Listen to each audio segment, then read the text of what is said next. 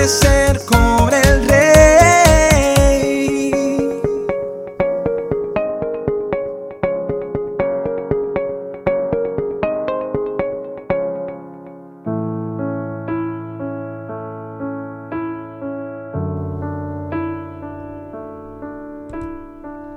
Muy buenos días y bendiciones para todos. Éxodo capítulo 17 versículos del 1 al 7 dice, Toda la congregación de los hijos de Israel partió del desierto de Sin por sus jornadas conforme al mandamiento de Jehová y acamparon en Refidim. Y no había agua para que el pueblo bebiese. Y altercó el pueblo con Moisés y dijeron, Danos agua para que bebamos. Y Moisés les dijo, ¿por qué altercáis conmigo? ¿Por qué tentáis a Jehová? Así que el pueblo tuvo allí sed y murmuró contra Moisés y dijo, ¿por qué nos hiciste subir de Egipto para matarnos de sed a nosotros y a nuestros hijos y a nuestros ganados? Entonces clamó Moisés a Jehová diciendo, ¿qué haré con este pueblo? De aquí a poco me apedrearán. Y Jehová le dijo, Pasa delante del pueblo y toma contigo de los ancianos de Israel y toma también en tu mano tu vara, esa vara con que golpeaste el río, y ve. He aquí que yo estaré delante de ti sobre la peña en Horeb, y golpearás la peña, y saldrás agua de ellas, y beberá el pueblo. Y Moisés lo hizo así en presencia de los ancianos de Israel y llamó el nombre de aquel lugar Masab y Meribá, la rencilla de los hijos de Israel, porque tentaron a Jehová diciendo, ¿está pues Jehová entre vosotros o no? Muchas veces cuando pasamos por un desierto, eh, sea de nuestros sentimientos, de enfermedad o de cualquier otra circunstancia, puede surgir esta última pregunta. ¿Está Dios con nosotros o no? Quiero decirte que una cosa es leer estas historias bíblicas acerca del paso por el desierto y otra cosa es estar físicamente en un desierto. Quiero decirte que este fin de semana estuve en una zona de desierto y hoy ya puedo entender qué fue lo que pasó el pueblo de Israel y cómo se puede vivir o cómo eh, se debe vivir en un desierto. Las temperaturas que alcancé en esa población donde estuve eh, llegó a 45 grados y me decían que llega a veces mucho más alta la temperatura. Entonces, eh, gracias a Dios, pues estaba muy cerca donde podía encontrar agua y donde había aire acondicionado. Pero esto no fue lo que le sucedió al pueblo de Israel. Ellos sintieron sed y el calor es abrasador.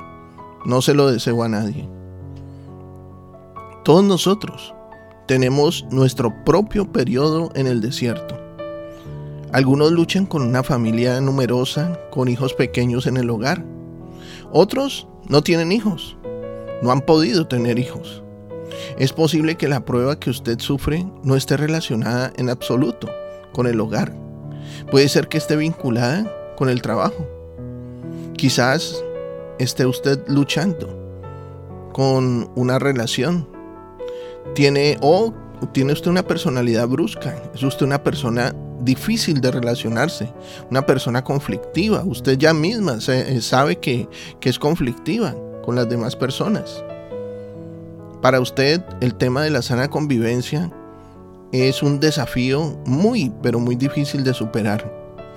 Por eso es que Dios le mantiene entre personas y estas a veces le irritan para que su arraigado hábito egipcio eh, pueda ser cambiado. Para otros el problema tiene que ver con las finanzas. Usted siempre está viviendo entonces bajo la presión de la falta del dinero. O que cuando lo tiene no lo sabe administrar. O quizás sea un problema relacionado con sus estudios universitarios o con la enseñanza. Ese puede ser su desierto. Pero recuerde que comenzamos diciendo un periodo de desierto. El desierto es temporal. El desierto no es eterno. Y el desierto no es para que te quedes allí a vivir. Su desierto no lo separa de usted mismo, simplemente porque usted se vaya a otro lugar muchos kilómetros alejado de Él.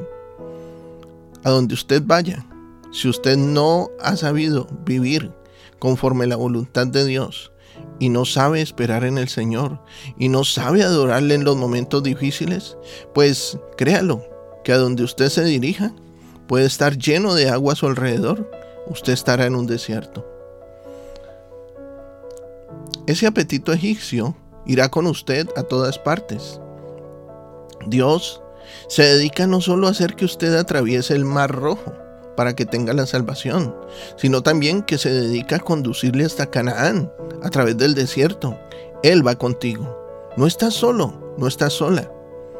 La conversión es a menudo una breve ida al altar, pero la madurez está siempre casada con el tiempo.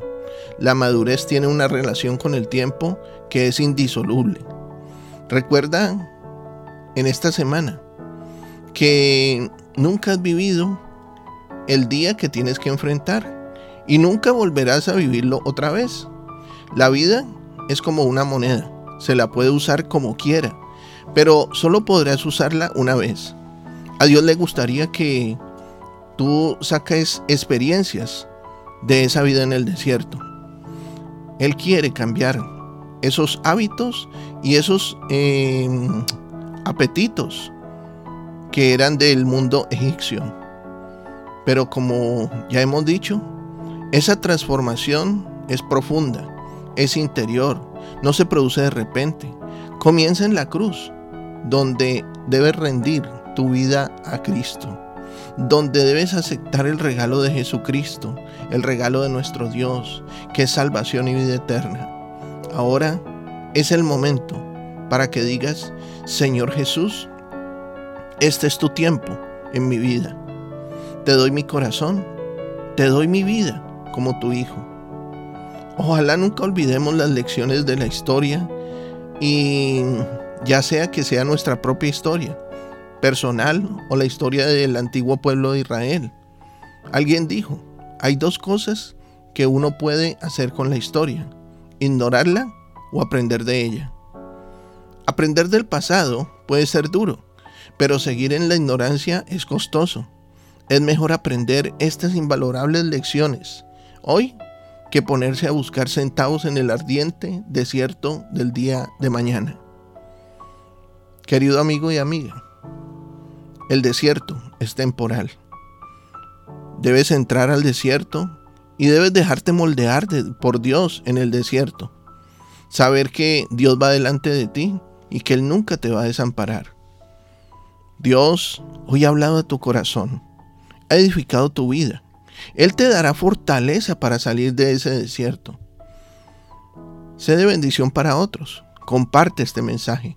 Nuestros contenidos ahora también podrás disfrutarlos en Facebook, Spotify o en YouTube como Un Amanecer con el Rey.